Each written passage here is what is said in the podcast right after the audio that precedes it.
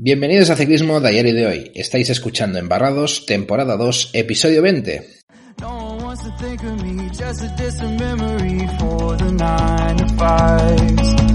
Got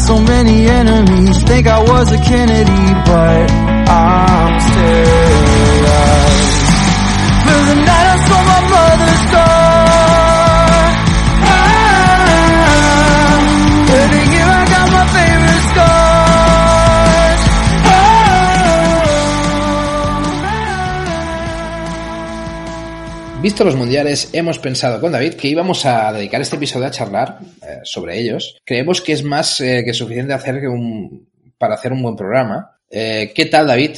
¿Cómo has vivido estos mundiales? Pues a ver, los he vivido, ¿cómo te diría? Estando fuera de casa, sin poder verlos en directo, sabiendo que están todos programados, buscando cachitos para poder verlos, pero bueno, al final cuando los he visto, la verdad es que ha habido alguna carrera que otra que aunque el recorrido no diera para mucho más, yo creo que los, los corredores y las corredoras se han esforzado para que nosotros los podamos disfrutar. No sé si como inicio de programa estarías de acuerdo en ello. Sí, pues más allá de, de lo que es el, el propio recorrido, eh, yo creo que al final bueno, como, como al ser tan secarral y tanta velocidad, lo que ha generado es como con mucha tensión, ¿no? O sea, ha generado carreras de que no, se, no te podías despistar un pero, ¿no? Y todo el mundo lo ha dado todo. Además, cuando alguien perdía un poco la coba, ya perdía la carrera, ¿no? Digamos que no te podías despistar un pelo. Y eso yo creo que ha hecho, sobre todo, carreras muy ten, con mucha tensión, ¿no? Mm. Y que el espectáculo ha sido, a ver,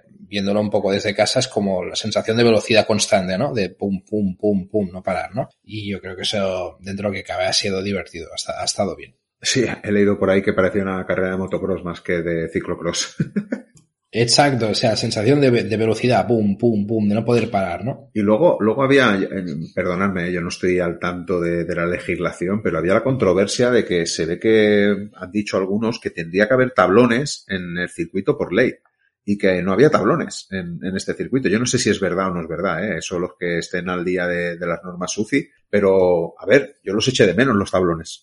No, no, se echaron de menos algunos tablones, incluso dada la situación, joder, podrían haber volcado ahí un camión de un poco de arena en algún trámite, ¿no? Y hubiese estado bien, ¿no? Mm. Eh, aparte también, yo lo que he escuchado es lo de las escaleras, ¿no? Que, que esas escaleras largas también, pues como gran dificultad, ¿no? Que quizás dos escaleras más cortas repartidas también hubiesen dado un poco más de, de, de un poco más de, de, terreno complicado, ¿no? Sí, ya decía Antonio Alice que eran de Insta, eran escaleras para el Instagram. Sí, sí, la foto, la foto desde abajo era muy guapa. Era guapa, ¿no? guapa, sí, sí, sí. Sí, sí, sí. O sea, alguien, un espectador desde ahí podía ver cómo subían y luego cómo bajaban, ¿no? Estaba, estaba muy chulo, la verdad. Y ya sabéis que tenemos activado el apoyo para fans en iVoox. Cuando entréis en iVoox veréis un banner azul para poner a apoyar le dais y con ello estaréis dando un paso más en el apoyo del proyecto de ciclismo ayer y de hoy. Podéis apoyar desde un euro con 49 al mes, pero podéis elegir la cantidad que queráis. Con esa cantidad apoyáis de una forma más comprometida al proyecto, pero además os libráis de la publicidad en nuestros episodios. Tenéis acceso al historial de programas que ahora muchos es solo para fans y también podréis disfrutar de los episodios exclusivos para fans. Y como siempre decimos que existen formas gratuitas para apoyarnos. Escuchar nuestros episodios gratuitos, dar al like cuando os guste y escribir comentarios. Todo eso nos ayuda, ya que Evox ve que esto funciona y nos posiciona mejor para llegar a muchos más posibles oyentes. Así de fácil. Like y si puedes, comenta. Únete a nuestra familia, os prometemos horas de ciclismo sin filtros. Y nada, pues eh, si te parece, ¿no? Vamos a empezar un poco a comentar, ¿no? Pues este, este mundial, eh, lo que nos ha parecido más eh, interesante y reseñable de estos mundiales. Y si te parece, lo, lo empezamos por orden cronológico. Va. ¿Vale? Uh -huh. Vamos para allá. De entrada, eh, bueno, la prueba de relevos. La prueba de relevos, este viernes empezaron pues lo, los mundiales con esa prueba de relevos de la UCI, eh, que bueno, que tuvo que un poco de, de, arreglar a última hora para que hubiera equipos para participar, ¿no? Además es una carrera que, que no, que no es oficial, o sea que, que la mayoría de selecciones se, bueno, se plantearon no correrla, ¿no? Como es en el caso pues de España o de, o de alguna otra selección como Países Bajos. Países Bajos tampoco compitió. Y, y bueno, al final pues eh, quedó un poco así como rara, ¿no? ¿no? No he visto un poco raro lo de lo de dos, dos Estados Unidos, ¿no? La Estados Unidos A y B y la Canadá A y B, ¿no? Es como que parecía un poco raro todo, ¿no? Bueno, sí, por, por completar un poco, porque si no hubiera sido un poco más ridículo. Y sobre, sobre España, yo creo que España renunció a correr si eran equipos de seis, pero si hubieran sido de cuatro, comentan que seguramente se hubieran apuntado, ¿eh? España a, a correrlo.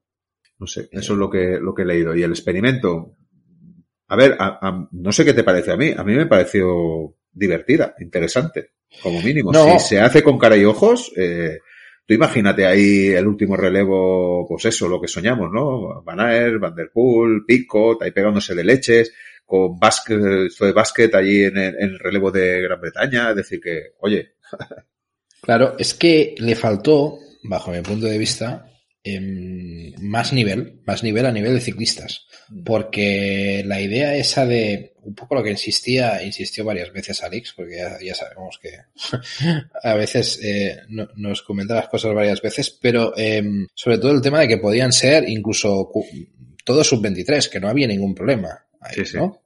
O sea que, que realmente también, yo estoy de acuerdo con él, o sea que, que si en verdad el, el, el problema de, la, de, de, de llevar en esta prueba gente que luego se va a jugar en las, en las pruebas oficiales su título y tal, joder, pues traes todo de ciclistas sub-23 y la, y la compites igual, ¿no?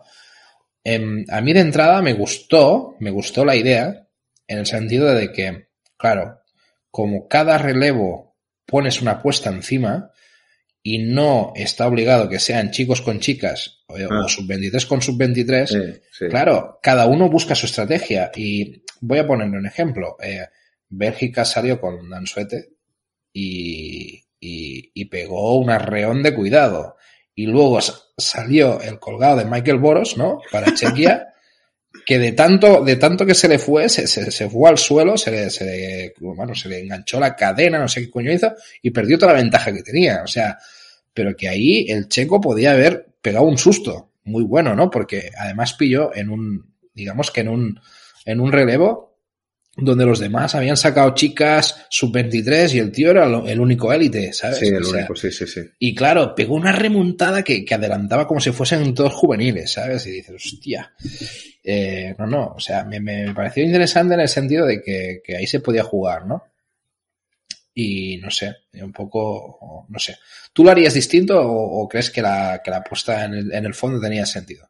Yo lo único que, lo que quiero es apuntarte otra cosa que antes has dicho de sobre que fueran todos sus 23, el miedo de correr antes de la prueba, pero tenemos el caso que rompe todo y es Silvia Pérsico. Eh, Silvia Pérsico corrió aquí, además ganaron en la prueba de relevos y al día siguiente, como vamos a contar, hizo una fenomenal carrera para llevarse un merecidísimo bronce en carrera élite. Por tanto, ahí Silvia Pérsico demostró que se puede hacer. Además, que están súper acostumbrados a correr dos días seguidos. A mí que no me vengan con tonterías, ¿me explico? Que me digas que hoy, que si se caen, que si no sé qué, vale, eso te lo compro, pero por el rendimiento, yo no te lo compro. Por cuestión de rendimiento, no, no te lo compro porque están muy acostumbrados a hacer dos carreras a tope esta gente. Ya, eh, además, eh, a ver, no deja de ser un relevo, son, ocho minutos a tope. Es que no, tampoco, a ver, es distinto que una carrera, una carrera de una hora, Sí. pues no puedes ir ocho minutos a tope. O sea, lo que haces es regularte, ¿no? Para llegar a la hora lo mejor posible.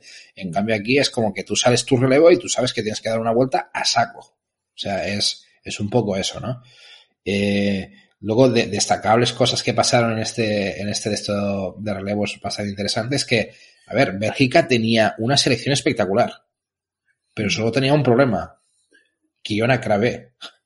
Kiona, Kiona Kravé, cuando salió a su relevo, se hundió. Se hundió, pobrecita. O sea, eh, ahí perdieron todas las opciones, porque es que, piensa una cosa, el, el, los otros relevos eran Dan Suete, eh, Alicia Frank y Nils Van de Pute. Sí, sí, sí, sí. Eran los favoritos.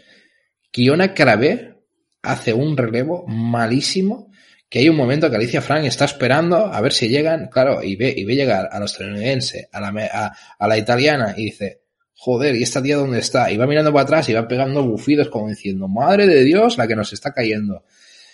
Y luego ya el relevo de Nils Van de Pute, no sé si lo viste, pero es que fue, fue de, de paseo ya diciendo, paso de todo, paso de todo. Eh, se vio al italiano la, y, al, y al americano eh, limando las curvas y Nils Van de Pute a 30 segundos en plan paseo, en plan paseo total. Y es como que ya se dejó ir y dijo, te va por saco. Pero bueno. Pero bueno, que fue, fue interesante en el, en el sobre todo la, la, disputa que tuvieron ¿no? Italia y, y Estados Unidos al final, ¿no? Mm. Que, que, al final quedaron, bueno, quedó, quedó casi poético, ¿no? Los dos sub-23, el uno contra el otro, y David Toneati pues se, se, impuso al final, ¿no? Siendo un poco más agresivo en las curvas y, y bueno, a mí me gustó. Estuvo, sí, estuvo, estuvo entretenido. Lo que pasa es que todavía no, no está seguro que se vuelva a repetir, ¿eh? Simplemente era una prueba y nadie ha asegurado que se vaya a repetir en el futuro, ¿eh? Ojo, yo creo que lo Ya, ya, ya. Y a cuatro ver. vueltas, cuatro vueltas como, como que muy corto, ¿no? bueno, a ver, a mí, claro, si, si, si al final fueran seis, pues tampoco estaría mal. Ya, pero, o sea, seis relevos. Pero que a mí no me pareció mal, ¿eh? Cuatro relevos. Yo creo que es suficiente para hacer una buena estrategia. Sí, a tope, a tope, a tope, a tope. Es, es a, a tope y además eh, de un entretenimiento rápido también, ¿sabes lo que te digo? O sea, no demasiado largo y, y, y, que ves rápido cosas. Y aparte es lo que decimos, el que termina primero en la primera vuelta puede terminar cuarto en la segunda y, y luego ya ahí perder la carrera y otros empezar súper mal y luego remontar. O sea, en función de, esta, de la estrategia que tomen. ¿Sabes? Eso parece guay. Muy bien, pues si quieres pasamos a la siguiente carrera, si te parece. Eh, sería el junior femenino. Pues en el junior sin sorpresas al final gana Zoe Bastet con cierta facilidad y como venía haciendo durante todo el año por delante de su rival este 2022, Yuluni Betmel. Eh, solo teníamos, Jordi, la duda de si estaría recuperada del parón que tuvo que hacer por COVID y que hizo que no pudiera competir en, en alguna última carrera de la Copa de, del Mundo. Pero nada, desde el principio se vio que sí, aprovechó la primera subida para irse, abrir hueco y ganar. Pues gran temporada de Zoe, esto acaba de, poner en la rúbrica, con victorias elite este año en carreras menores, pero dejando su buen hacer, por ejemplo, en el Super Prestige de Boom. Parece, no sé cómo lo ves tú, Jordi, eh, que está cerquita de dar el salto al circuito élite y luchar por carreras más importantes. Sí, sí, a ver, le queda pasar por sub-23, ¿no? Y ver que, bueno, también disputar algunas carreras de este estilo pero que a ver, que apunta maneras y que, que se vende que tiene el talento para, para estar ahí, está claro. Uh -huh. Y nos vamos al sub-23 masculino, donde, a ver, eh, otro hombre que, que, venía ya de haber destacado y que, y que realmente no fue una sorpresa verle ganar, ¿no? Porque ya venía de haber hecho no. una, una, buena carrera eh, hace poco en, en la élite fue Joran Wisa. Eh, es el, el, nuevo campeón del mundo de ciclocross entre, entre los sub-23 masculinos. Eh, 21 años, utilizó la táctica de irse en la segunda vuelta de la, de la carrera pues, y ahí ya mantuvo la distancia. Emil eh, Verstich, eh, segundo, y Thibaut eh, tercero, completaron un podio totalmente belga. Eh, la verdad es que Verstich eh, apuntaba también muy bien, o sea que, que, mm. que, era una buena opción también. Y lo de Thibaut pues bueno, entre caídas, historias y tal, pues parece que, que, está un poco ahí la cosa, ¿no? De momento, de momento tenemos que esperar a ver al, al hijo prójimo haciendo cosas mejores, ¿no?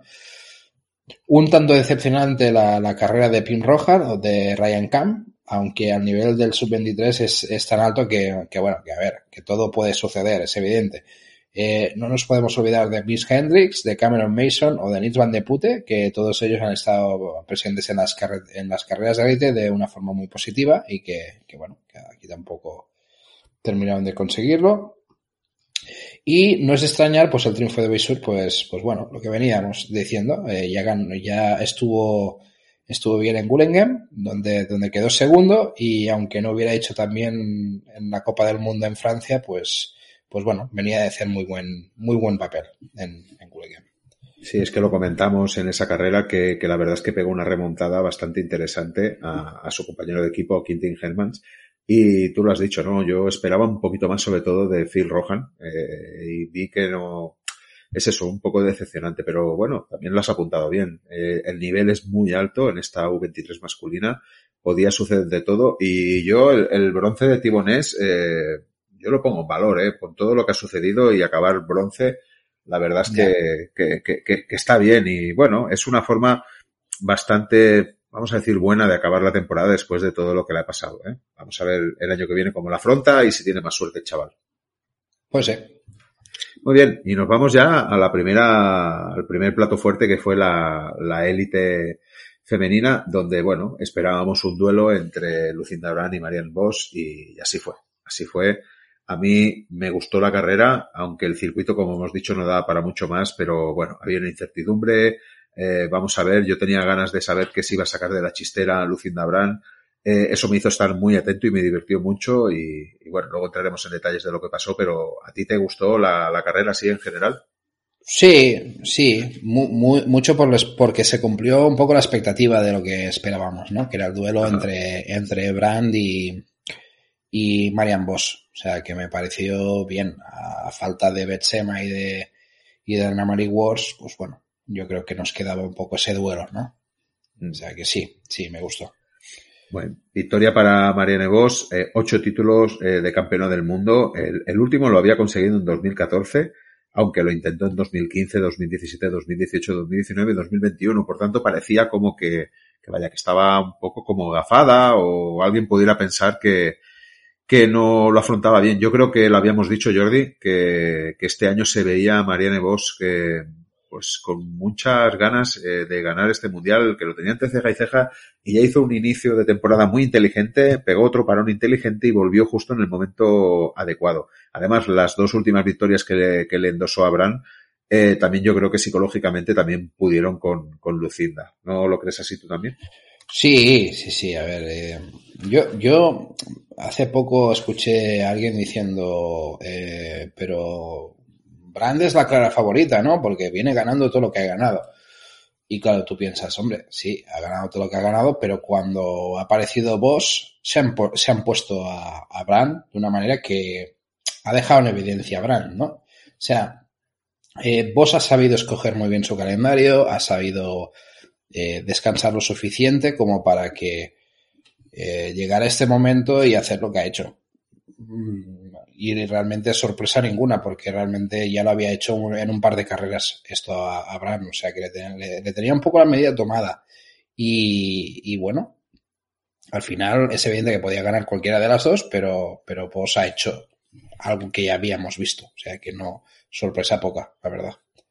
Además, la táctica inicial de Lucinda Brand pues fue la que ya conocemos, eh, ponerse a tirar fuerte desde el inicio, eh, romper la carrera, eh, limpiar la pista y así fue. Solo aguantaron Marianne Vos y, sorprendentemente, eh, Celina Alvarado. ¿Cómo, ¿Cómo viste ese inicio de carrera? Hombre, eh, de entrada, que estuviera Alvarado a mí me pareció muy interesante porque eh, yo Alvarado no la veía al nivel de Vos o Brand, ¿vale? Con lo cual ya de entrada pensaba, hostia, pues mejor, una invitada de más. Además se le veían momentos en que, ¿no? Que Alvarado parecía que era la que seguía la rueda de Brand y Vos es como que se quedaba atrás y, y no sé, daba, daba buenas sensaciones de inicio, o sea que de entrada parecía que podía ser cosa de tres. O sea, la sensación inicial. Sí, sí.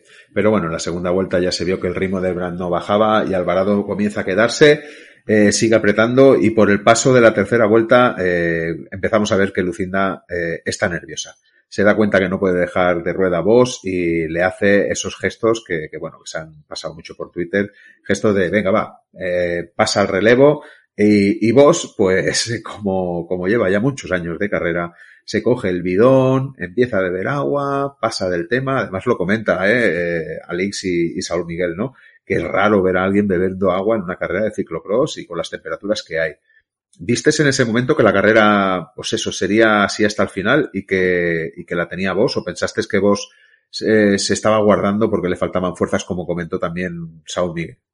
Yo no, o sea, cuando, cuando escuché eso de Saúl Miguel, no lo, no, no, no, no estaba de acuerdo, ¿eh? O sea, a mí no me dio la sensación en ningún momento de que vos, eh, y tuviera flaqueza de ningún tipo. O sea, me sorprendió incluso el comentario de Saúl Miguel. Es que él, él, comenta un poco el tema de, de, que le vio alguna cara extraña, que no es normal en vos y tal.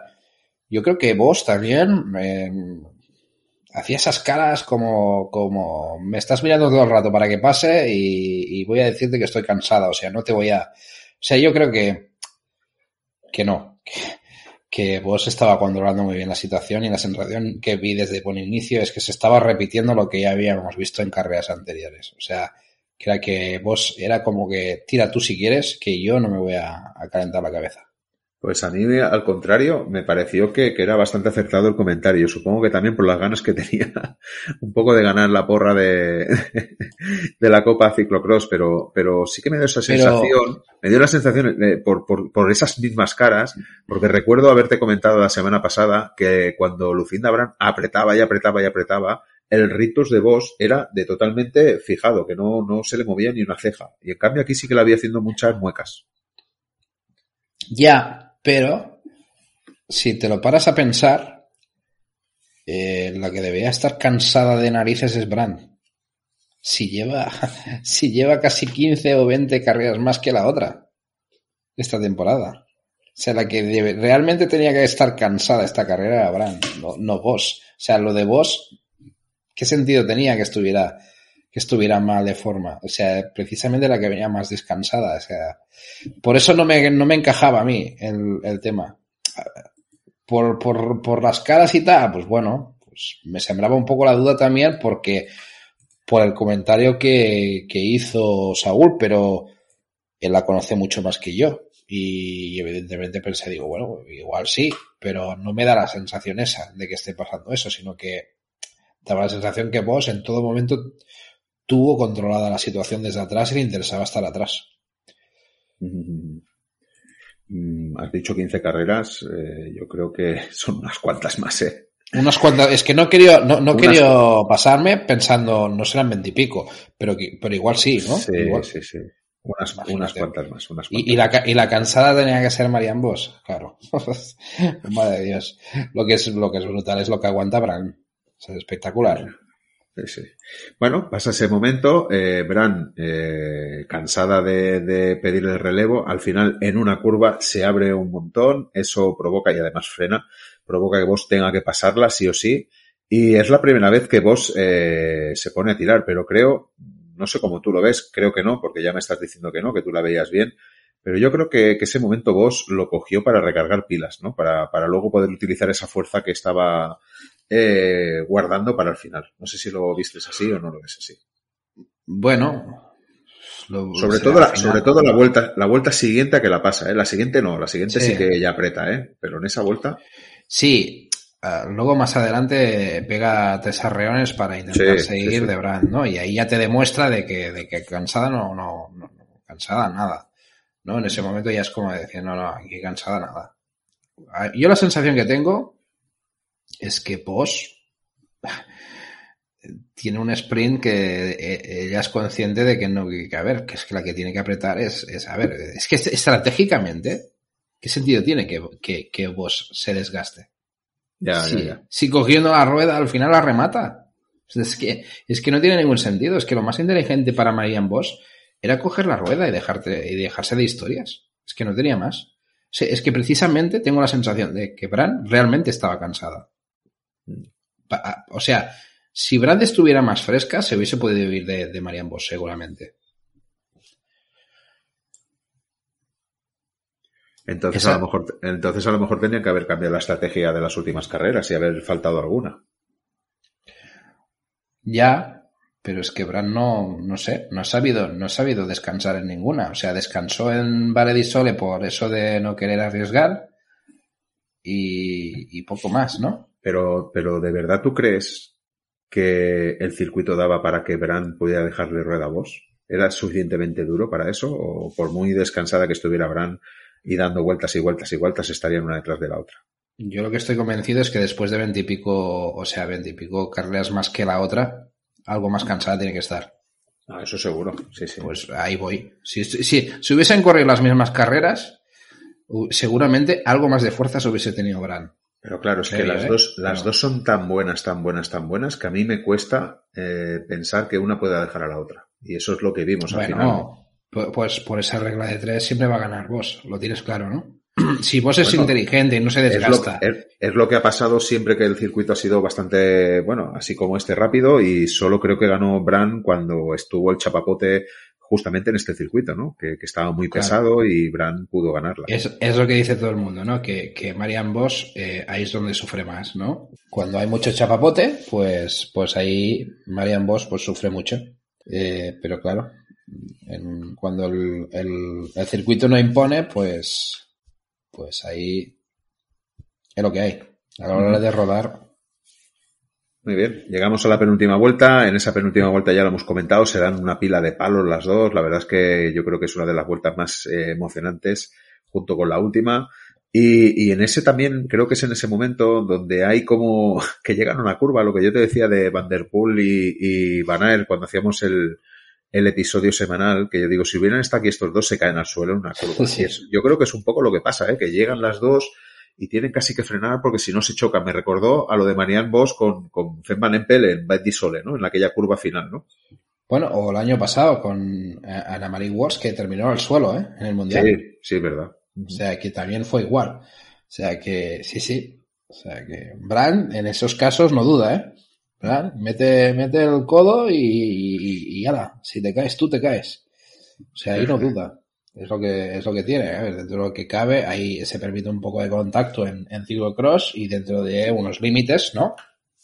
Pues, pues es válido. Con lo cual, a partir de ahí, eh, además tiene cuerpo. tiene cuerpo como para, si te chocas con ella, pues tú sabrás. lo que hay. Ella pone, ella se pone ahí y, eh, tú sabrás. Muy bien, algunos ataques en la última vuelta, quizás de menos calado, y llegamos al sprint final, que aquí viene un poco la, polémica, ¿no?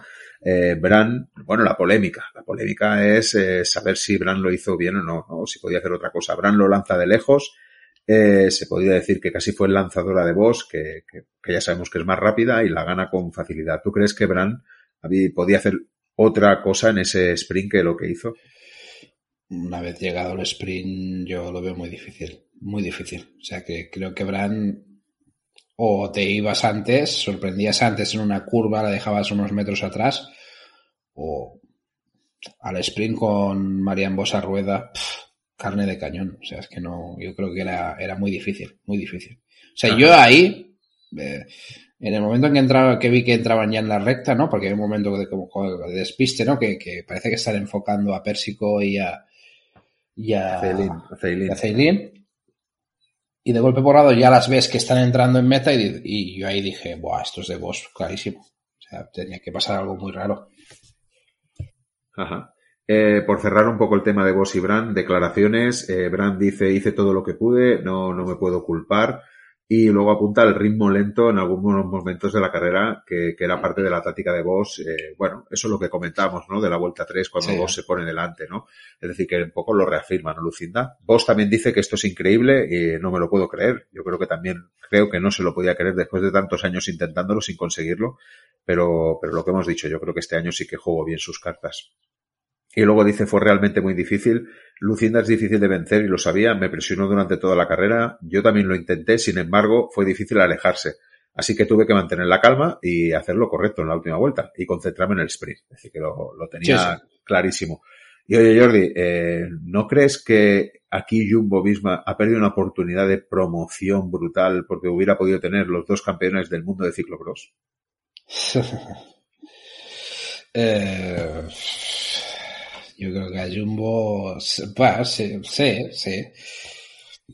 Sí, sí, ¿por qué no? ¿Por qué no? O sea, visto así, sí, pero, bueno, me da que Jumbo les da igual eso. Me da esa sensación de que no. El supermercado va bien, ¿no? Que no necesitan campeones del mundo. Sí, ¿no? sí, no, yo creo que Jumbo piensa en la ruta, ¿no? Esto es un, esto es un extra. Bueno, y también hubo al final una polémica por unas declaraciones de Ben Nis, que, que estaba, yo creo, en una televisión retransmitiendo. Yo solo eh, tengo aquí apuntado lo que dijo, no, no sé si tú sabes algo más. Bueno, lo leo y te pregunto. Dijo Ben Nis, esto es muy frustrante, Lucinda tiene un gran día, pero esto es parte de la carrera. Vos dejará que todos regresen. Vos puede tener sus tácticas, pero no es agradable. Pero otra vez referencia a ritmo lento, y luego Sven Nis eh, pidió disculpas en su Twitter. No sé si es bueno, Jordi, que, un manager, cuando hay algo, cuando hay tanto bueno, sea comentarista de, un evento así. A ver, ¿qué opinas un poco de todo esto de Nis? Y si sabes algo más. No, no, no. Saber, saber no. Lo que sí que tengo claro es que esta opinión, a ver, cuando eh, es un, es una competición de selecciones, ¿no? Yo creo que aquí están tirando el partidismo, digamos, de, de, de equipos y sobraba, sobraba, ¿no? O sea, ¿qué pinta, no? Ahora esto. O sea, que en el fondo, pues, yo creo que es fuera de contexto y, y realmente mm, no, no, no tenía ningún sentido la frase. O sea, que al final, eh, cada uno tiene sus tácticas, pero se evidente que en este momento eran Países Bajos, los dos, ¿no? O sea, que no, no tiene sentido. Vamos a apuntar un par de cosas más sobre la carrera. Pues eh, tenemos que hablar, por supuesto, otra vez de remarcar la fenomenal carrera de Silvia Pérsico, la fenomenal final de temporada que está haciendo Silvia Pérsico. Eh, además, lo íbamos diciendo en cada episodio, ¿no? Que, que, se le veía cada vez mejor, cada vez mejor. Eh, además, eh, supo, pues eso, aprovechar las bajas de BSM Wars. A lo mejor con ellas dos hubiera sido más difícil conseguir una medalla de bronce, pero no estaban, ¿no? Y al final un tanto decepcionante, Jordi, el resultado de Celina Alvarado. Eh, no sé tú, pero yo cuando vi la primera vuelta pensé que, que bueno, aquello que decíamos, ¿no? Que Ceilín ha estado guardando, que llegará al Mundial, que lo hará bien, pero claro, ya cuando vi que no podía seguir incluso el, el ritmo de Pérsico y que al final tuvo que ganarse la cuarta plaza al sprint contra Castellán y Baker, hay que apuntar que, que, Alvarado sufre una caída en la última vuelta, pero estaba atacando Pérsico y ya se estaba quedando atrás. Es decir, que no creo que fuera fundamental para ese tercer puesto. ¿Cómo ves todo este comentario de Pérsico, Ceilín? Yo tengo serias dudas ¿eh? de esto que comenta. ¿De la caída? No, de si Pérsico ya estaba atacando ahí. Es que yo creo que eh, es que ahí, claro, como no, no, no enfocan a, digamos, a los perseguidores todo el rato. Hay un momento en que en Ceilín ataca a Pérsico y parece que Ceilín se va. Y luego hay un contraste de imágenes y de golpe porrazo pues vemos a Pérsico sola por delante. Pero se ve, se ve a cámara lenta que cuando se cae, justo cuando se cae Alvarado, ya hay una distancia entre las dos, ¿eh? Y Pérsico está por delante, ¿eh? eh cámara lenta, se ve a cámara lenta. Como mínimo eso es lo que yo vi, no sé.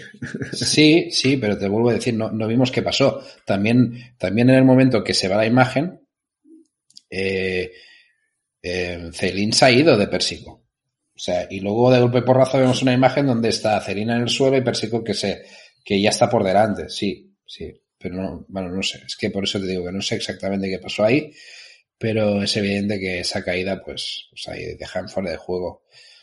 Y Pérsico, pues hace muy bien y aprovecha y, y se va, definitivamente. O sea que, muy bien, vamos a apuntar lo que hemos dicho antes, que Castellán acabó quinta, al final buena carrera para ella, que Manon Baker sexta, como mínimo esperanzador, ese es este puesto. Eh, luego, una de las decepciones yo creo que es Clara Hosinger, que, que quedó onceava, aunque el circuito era muy rápido para ella, pero bueno, se había preparado muy bien para hacerlo muy bien. Apuntar el decimotercer puesto de Caterina Nash a sus 45 años, que no está nada mal.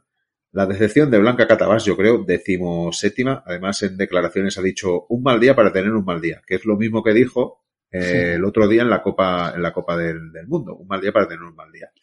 Yo creo que, bueno, luego lo comentas tú si quieres, pero yo creo que aquí se han equivocado un poco en la preparación de Blanca Catabás y, y incluso en la elección, ¿no? Que podía haber corrido U23. Eh, bueno, estando con el tono de forma que estaba, no hubiera hecho nada, pero, pero bueno.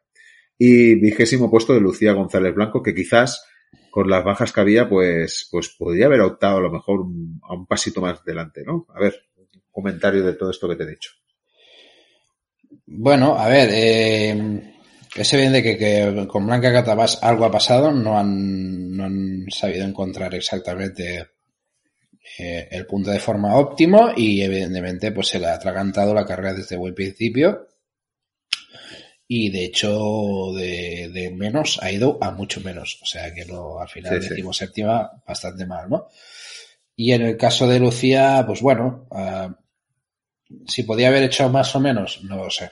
Es que yo creo que más o menos eh, lo que si acaso habría que hacerle la pregunta es si realmente ha tenido la carrera que ella quería o si ha disfrutado un poco de, digamos, de la participación en el mundial es un poco la clave, lo que decía, ¿eh? de, de, que al final la sensación de que tienen ellos, ¿no? De a ver si han podido tener una carrera como ellos han querido, ¿no?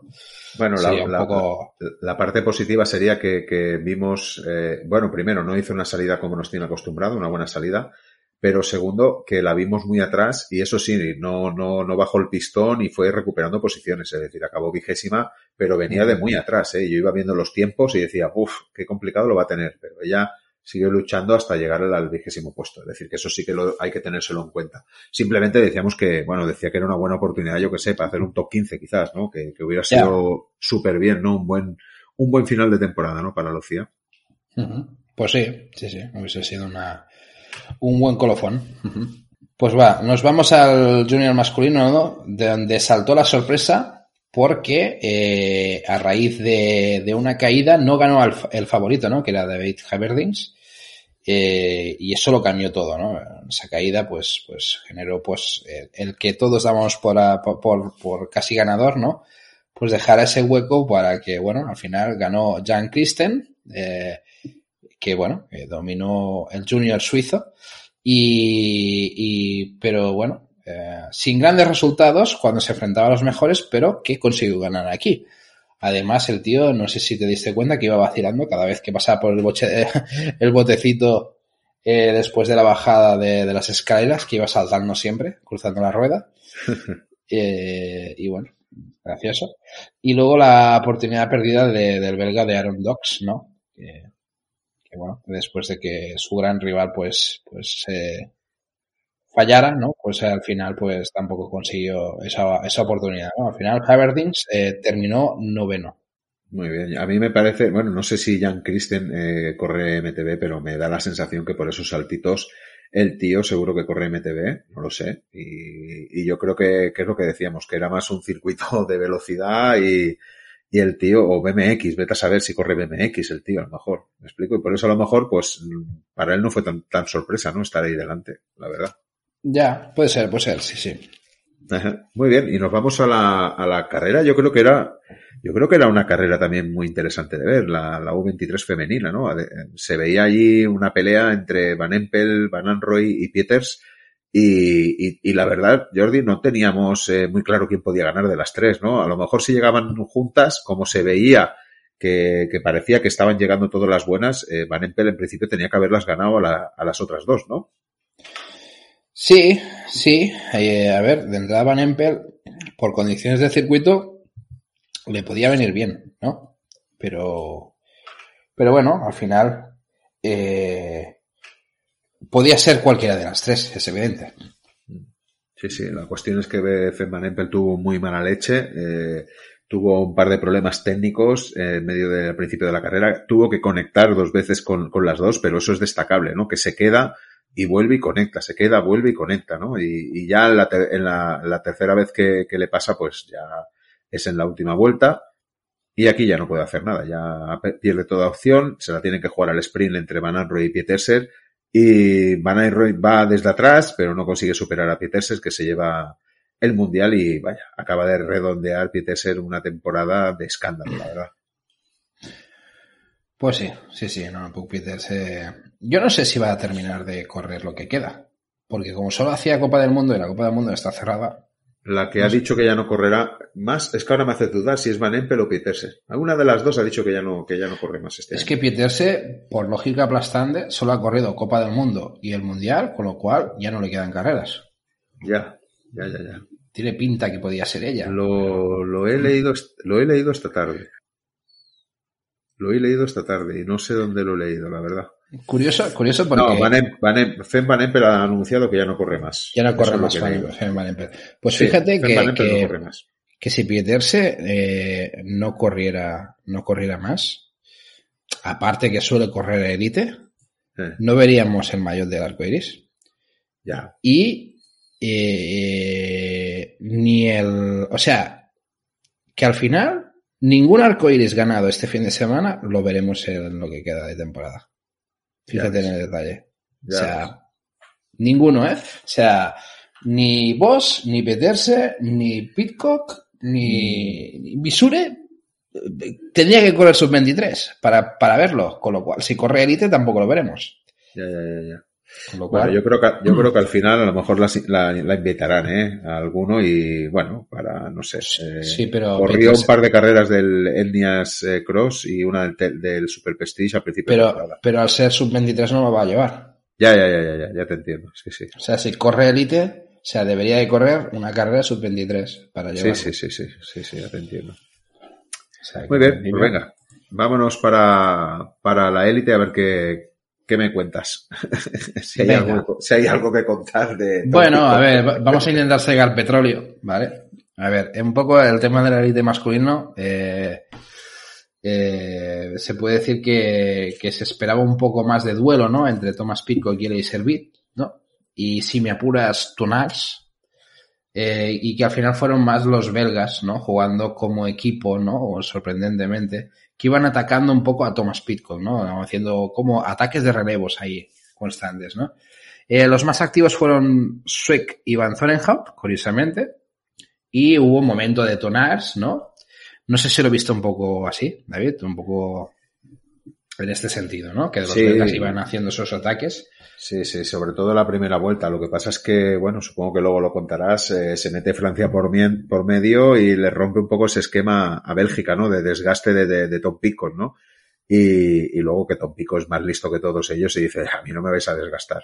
Pero me sorprende mucho, sobre todo el rendimiento de Tonás. No sé si, es que no, no, no me quedé si le pasó algo, ¿no? Pero de repente, pum, de un plumazo desapareció de, de las primeras posiciones.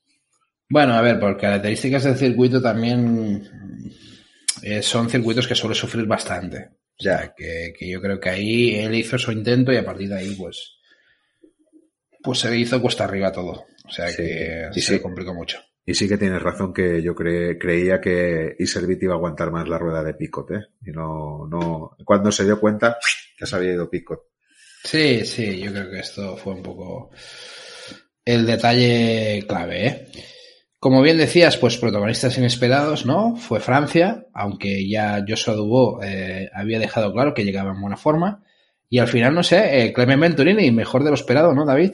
Oh, eh, con un poco de suerte, a lo mejor mojaba, ¿eh? Hubiera mojado, ¿eh? Medalla. es decir, que hizo una carrera, una señora carrera. Muy seria, ¿eh? La carrera de, de Venturini. La verdad es que no, no me esperaba tanto y la verdad es que lo que nos está diciendo todos es que sabe competir. Es decir, que ha llegado en el momento y sabe competir. Y Joshua Duao, pues dio todo lo que pudo hasta que no pudo más. Y luego también el pobre se quedó, ¿no? Pero también una experiencia muy positiva, la de, la de Duao. Sí, sí, sí, sí, sí. Y eh, yo creo que Clement Venturini, mira lo que te digo, incluso le, le, ha faltado alguna carrera más, ¿sabes? Para poder llegar incluso aún más fuerte. pero, pero no, ha sabido llegar, eh, o sea que, hay que felicitar a, a, nuestro, a nuestro oyente eh, que siempre nos apuntaba al tema de Venturini, ¿no? El, Jesús Eguizábal. Jesús Eguizábal siempre nos dijo, Clement Venturini, cuidado con Clement Venturini. Pues muy bien, Jesús, un, un acierto, o sea que que en principio eh, hizo un buen mundial y, bien apuntado, vamos. Las Van der Haar pudo meterse en la carrera de inicio, conseguir una buena salida, raro en él, la verdad, y, y, en todo momento podríamos decir que, bueno, que, que, quizás fue el más listo, ¿no? Controlando la situación que proponían los belgas, ¿no?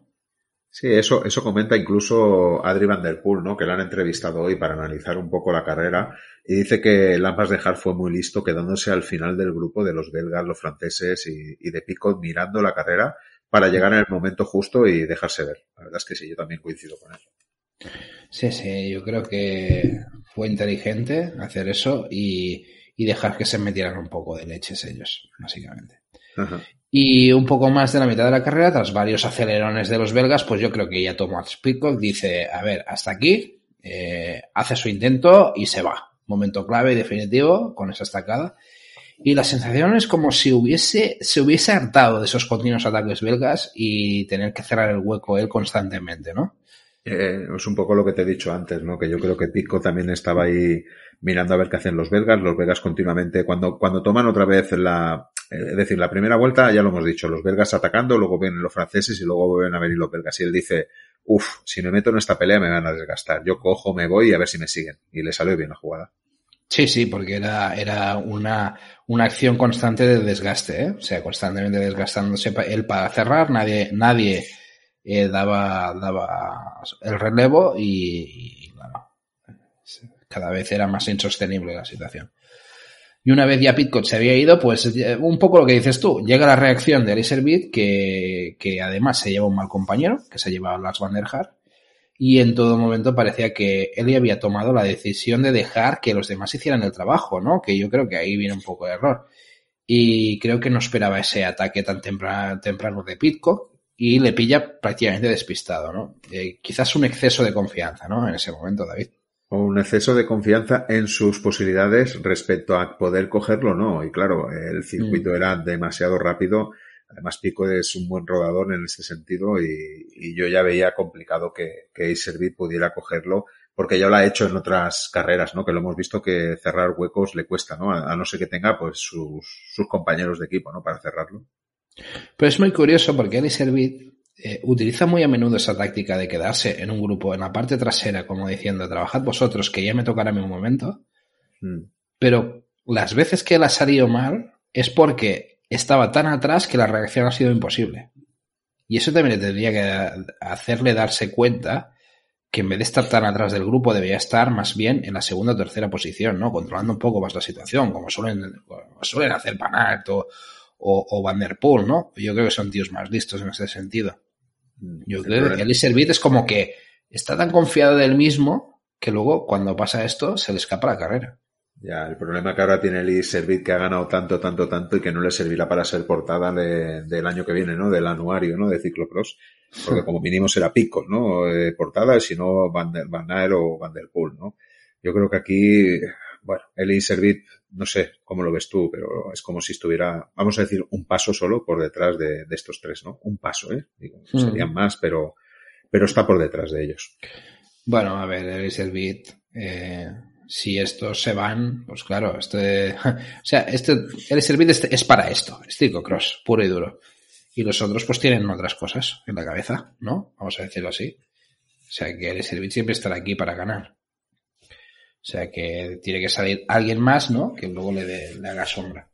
O sea que bueno, supongo que juega un poco a esa baza. A, todo, a todo esto solo nos queda pues la, la eterna pregunta, ¿no? ¿Qué debía estar pensando Van en su, en su casa, no? eh, más que nada por los tiempos por vuelta de Pitcock fueron muy superiores a la en la parte decisiva, pero en el ciclismo ficción todo nos hace pensar que Van hubiese podido estar ahí, ¿no? Es, es la, la, pregunta esa, ¿no? De ese mundial regalado, ¿no? Lo que comentabas tú antes. Sí, sí, lo tengo, lo tengo clarísimo, que este, no se si no hay ninguna avería, si no hay ningún percance, esto no se le escapa a Van Aert. Sí, de hecho, de hecho me hizo mucha gracia un comentario de Alex que decía, hostia, eh, el pico que está haciendo tiempos de 7.30 y los demás están haciendo 7.45. ¿Qué haría Van aquí? ¿7.20? como, diciendo, joder, si este tío hace 7.30, el otro ¿qué, haría? ¿7.20? bueno, total, que sí, sí, pues posiblemente, pues posiblemente sí, ¿no? O sea, que es muy probable. O sea, estuvieran Van Aert o Van Der Poel, pues hubiesen metido unos tiempazos de, de, de narices, ¿no? Pero, pero bueno, es ciclismo ficción y no lo sabríamos ahora mismo. Y nada, eh, al final, pues nada, era ese mundial para Pitcock. Y por la parte española, pues Felipe tuvo una buena salida, viéndose en, grupo, en el grupo de los belgas, ¿eh? en las primeras curvas. ¿eh? Pintaba bien. A mí me dio una buena sensación. Pero en la misma primera vuelta ya se vio bastante encerrado en momentos y eso ya le hizo caer bastantes posiciones atrás. Eh, nada, una lástima porque en esta buena salida, pues quizás la lucha de un top 10 hubiese podido ser factible, ¿no? Yo creo que estuvo dos o tres vueltas eh, en posición de luchar por el, por la octava posición, si no recuerdo mal, ¿eh? que estaba ahí en el grupo que, que el que pasaba era el octavo. Aunque luego él marcaba el 11, el 12, el 13, pero creo que, que estuvo ahí. Por tanto, tuvo, tuvo una buena oportunidad de, de, de, de quedar un poco más arriba. Pero bueno, al final treceavo, ¿no? Al final, que, tampoco está nada mal. Una oportunidad de haber hecho un top 10. Pues sí. Felipe décimo tercero y Kevin Suárez décimo noveno. Muy bien, y hasta aquí el comentario de los mundiales. Y ya sabéis que si queréis estar informados de todo lo que se hace referente al mundo de ciclismo de ayer y de hoy, cuando se publican los podcasts, los artículos de la web y muchas cosas más, nos podéis seguir en Twitter, arroba ciclismo ayer hoy llega el momento de las previas y yo creo que también es el momento de comentaros que, que bueno, que, que, solo quedaron embarrados ya esta temporada, ¿vale? Eh, queremos hacer un episodio muy especial como cierre y presentarlo, pues eso, en dos, tres semanas, que son los que quedan para acabar la temporada. ¿Vale? Queríamos hacerlo un poco así. Por eso os avanzamos las carreras que quedan de aquí hasta final de temporada. Entonces, tenemos el sábado día 5 el Etias Cross de Malderberg, el domingo 6 el Equidoso de Lille, Eh, luego tenemos el sábado 12 el Super Prestige de Gavere. Esta no la perdáis porque será un espectáculo. El 13, el domingo, el Equidoso de, de, de Bruselas.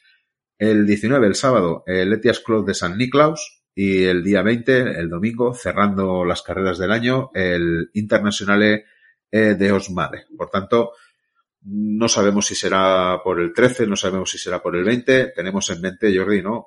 Una cosa bonita para cerrar pues estos 21 episodios que habremos dedicado a, al ciclocross en exclusiva.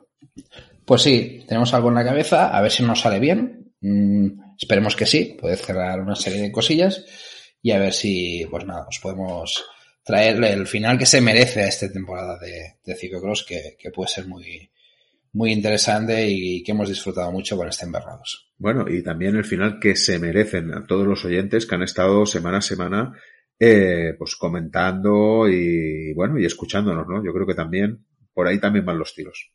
Y dando, y dando. Esa es la clave. Pues muy bien, pues nos vamos a la sala de prensa y cerramos este episodio. Y empezamos esta sala de prensa con un mensaje que nos deja Inaki Crecende. Y dice, gracias por el programa, he apostado por AERS porque creo que si no tiene problemas puede estar en el ajo. Y, y muchas ganas de ver también el duelo de chicas. Un saludo. Bueno, eh, bueno, pues Iñaki apostó por AERS y, y nada, no, no, salió bien la jugada. Yo creo que, que todo el mundo no hubiera apostado por Picot, por Iservit y por AERS, ¿no? Que eran las bazas, ¿no? Nosotros sí. mismos en la previa eh, dijimos eso. Al final luego te tira uno más que otro y a Iñaki pues le tiró AERS y a nosotros nos podía tirar otro. Pero lo encuentro totalmente lícito y justo. Y luego... Y, tuvo, y tuvo esa opción, y tuvo esa opción. Lo que tuvo, pasa es sí, que... Sí. Sí, sí, y el duelo de las chicas, pues, pues sí, eh, ya lo hemos dicho, ¿no? En élite y en, en U23, ¿no? Que, que, también se esperaba un duelo chulo y al final, pues bueno, fueron carreras eh, más que interesantes. Y nos vamos con otro comentario. Aquí viene Iván, que ya sabéis que no se pierde en un capítulo. Dice, buen programa. Yo soy de los que le sale muy mal que, que lo de Hermans. Sobre el Mundial me gustaría que ganara Iservit. Veremos lo que pasa. Sobre la Copa del Mundo, maravilloso este año las sub-23 femeninas y menudo futuro nos espera con tantas a tanto, tanto nivel, Jordi. Sí, sí, sin duda. A ver, lo de Iservit. Mmm, yo es que, a ver, yo tengo un problema con Iservit, que es un tío que reconozco su superioridad en ciertos momentos y que gane, pero no es de los que yo quiero que gane. Es que tengo un, no sé, no sé por qué. Es como que Iservit a mí no me termina de encajar, ¿eh? pero bueno, que, que cuando gana lo hace con autoridad y se lo merece. Eso, hay, hay muchos apuntados a tu carro, ¿eh? Hay muchos. Ya, ya, es como, es, es que tiene algo de servir que es como, no sé si es la pose, ¿no? Es como muy seriote el tío, muy, no sé. Yo creo que no. Yo creo que lo que le pasa a Iservit es justamente la comparativa, ¿no? Que es un tío que está intentando luchar por saltar y para ponerse al nivel de dos bestias y ahora si queréis vamos a ir apuntando la tercera bestia y, y no le está saliendo. Y por eso al final pues la gente, entre comillas, podría como no, no es mofarse, pero bueno, menospreciarlo un poco, ¿no? De, bueno, yeah. ¿dónde vas? ¿Dónde vas, tío? ¿Dónde vas? ¿Me explico? Yo creo que ese es el problema que tiene Iservit. Es que sí. si no estuvieran esos tres corredores, Iservit sería el mejor corredor del mundo ahora de ciclocross. Está claro, ¿no? Sí, sí, sí. Ah, y Van Der Poel he leído, que no me quiero equivocar, que se va a dedicar a la ruta hasta 2024, que luego va a dejar la ruta y se va a dedicar a, a la MTB. Es decir, que cuidado, ¿eh? Con eso. Joder. Lo acabo de leer esta tarde. Bueno, espero que. Te has, quedado, helado, ¿no? Un poco. No, sí, espero que sea una noticia de, de nuestro periódico favorito y que sea mentira. No, eh, es de, es de. Vaya, mala leche. Mala leche. Y eso ya, ya me gusta tanto. Vaya, hombre. Bueno, pues nada. Eh, pues creo que es de Beerfields, creo, ¿eh? porque ya, esta tarde me he puesto a leer como un loco por ahí y a lo mejor no lo es, pero bueno. Si lo hace, si lo hace, lo odiaré de por vida. Pero bueno, veremos la mountain bike, no pasa nada. Eh, y luego, a ver, lo que dice Iván, las sub-23 femeninas, a ver, pff, espectacular, espectacular el nivel que hay. De hecho, de hecho, es que, a ver, ya, ya lo estáis viendo, es que son, por ejemplo, eh, Van Empel, eh, Shirin Van Roy y Peters es que están, están disputando ya eh, podios de la élite, siendo sub-23. O sea, ya imagínate el nivel que hay y el futuro que nos trae eso. Las disputas que van a tener cuando ya no esté Bran. o sea, es que estas chavalas... Ni, ni, ni vos, ni vos. Cuidado, que, no-. Exacto, o sea, que, que cuando no están estas, es evidente que estas tres chicas están metiendo aquí el puñetazo encima de la mesa para decir, aquí venimos nosotras. Y Bueno, no te, olvides, no te olvides de Alvarado, que es muy joven todavía, ¿eh? Alvarado es joven, Alvarado es joven. eh, no nos olvidemos de Blanca Catabás, que puede reorientar esa situación. Claro. Eh, y ojo, y alguna, alguna más, ¿eh? Porque, a ver, Van den Heyden, eh, están, no sé, algu- alguna más. eh, no sé si Baker podía fran- hacer las alguna francesas, cosa. la- las francesas Bueno, pintan bien, sí, sí. Exacto. Las francesas fin también. Las italianas, Pérsico. Eh, bueno, no sé. eh, todo, todo, todo lo que son eh, estas ciclistas que están destacando, pues, pues, oye, eh, cuidado. Mucho, mucho nivelazo que nos viene, ¿no? Sin, sin Brando, sin voz en, en el, Relevo asegurado, relevo sí. asegurado. Sí, sí, no hay duda. Y en los chicos, pues bueno, yo creo que también los chicos en el momento, en, en el momento que se aparten algunos también hay mucha disputa, ¿eh? Porque también Sí, sí, yo sí, creo que el nivel está muy igualado, también lo que viene. Quizás no sea tan bueno, pero está muy igualado. O sea, yo creo que un poco la gracia estará ahí. Mm. Y luego, va, nos vamos con, con el último mensaje, ¿no? Eh, de Manu. También Manu es de los de que siempre no se pierde ningún embarrados, ¿no? Siempre está aquí y se lo agradecemos mucho. Eh, dice, bueno, ya con el bajón de Hermans, pues en principio los, los tres, eh, los tres, Ton, Thomas y Eli, en sub-23 Verstringe, en chicas, pues mu- la veo muy fuerte. Y en sub-23 Pieterse, cuidado con el circuito que va a estar helado, a ver qué pasa, sobre todo las primeras carreras. A ver, hasta, ha estado bastante acertado en muchas cosas, ¿no? O sea, Sí, sí, sí. Además, además, Manu es muy fan de Vestinge, por eso, por eso ha jugado a, a ese Sí, nombre, pero la verdad es que, que muy, muy acertado Manu. Y, y sí, él no tenía claro, ¿no? Lo de los chicos, ¿no? Nos ha puesto a los, a los tres, ¿no? Es decir, que, que bueno, Sí. es lo que decíamos, que era complicado, ¿eh? De a ver qué, qué podía pasar y más con un circuito así, ¿no? Que no sabíamos cómo se iban a adaptar, ¿no? Bueno, las dudas de Pitcock en los dos últimos habían generado un poco esta situación, ¿no? De, porque si Pitcock hubiese arrasado en las dos últimas, ah, no habría duda, pero esos dos fallos generaron eso un poco esa duda. Y él y Servid y Tunaes pueden, en un mundial podía pasar cualquier cosa, estaba claro. Muy bien, Jordi. Pues si quieres cerramos la barraca. Pues sí, nada, ya lo sabéis, eh, que tenéis una cita de ciclocross cada miércoles. Eh, recordad que hay formas gratuitas de apoyar el proyecto, por ejemplo, dándole al like si os ha gustado el episodio, dejando un comentario, incluso compartiendo en vuestras redes el episodio. Y si os apetece, también podéis apoyar al proyecto de forma monetaria con el apoyo para fans de iVoox desde 1,49€ al mes. Como siempre, David, eh, un placer estar aquí hablando de, de ciclocross. Eh, iremos preparando este especial, ¿no? Ajá. De cierre y con muchas ganas y mucho cariño y esperemos que todo salga muy, muy bien. Y así que nos vemos en el, en el próximo episodio de, de Embarrados para hacer un, un buen cierre. Muy bien, Jordi. Pues nada, un placer, como siempre, y hasta el próximo Barrados. Chao, chao. Chao, chao.